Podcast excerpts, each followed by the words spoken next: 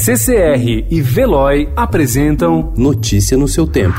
Caderno 2.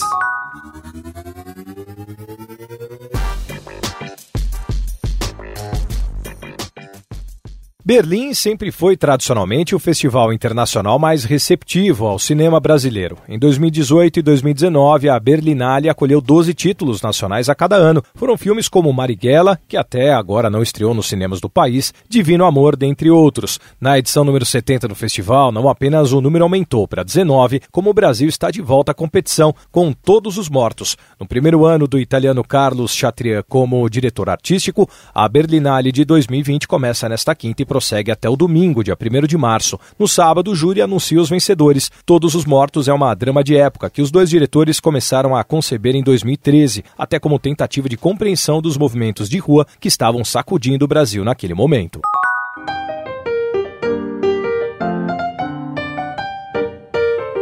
Vem, João, traz as violas, seguro na mão, pega Armando Ainda bem que de vez em quando tropeçamos na genialidade de Ariano Suassuna. Ele morreu em 2014, aos 87 anos, mas é daqueles raros criadores artísticos que merecem a imortalidade. Seu maior sucesso, a peça Alto da Compadecida, constitui só a ponta de um iceberg fundamental para a arte e a cultura brasileiras. Ao cunhar a expressão armorial como o símbolo de um movimento de afirmação da cultura nordestina, Suassuna redescobriu o Brasil profundo.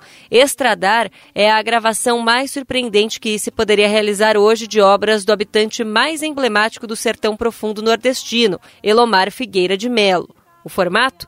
Canto e piano, que Elomar chama de sertanezo. Treze canções em que a voz precisa e calorosa da cearense Verlúcia Nogueira integra-se ao piano refinadíssimo de Tiago Fusco.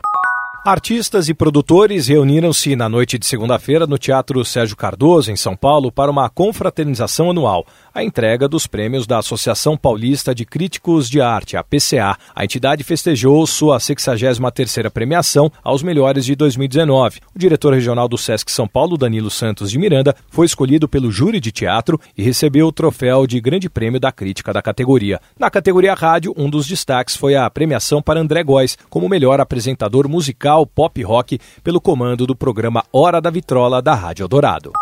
A Secretaria Municipal de Cultura divulgou ontem a nova proposta de gestão para o Teatro Municipal de São Paulo. Seriam três contratos: um para o teatro, um para a Escola Municipal de Música e um para a Escola Municipal de Bailado. No caso das escolas, há uma redução no número de alunos. As principais mudanças dizem respeito ao tempo de permanência na escola. Na Escola de Música, a partir da nova proposta, haverá um limite máximo de seis anos de estudos, com os alunos podendo se rematricular matricular a partir dos 12 anos. Notícia no seu tempo. Oferecimento CCR e Veloy.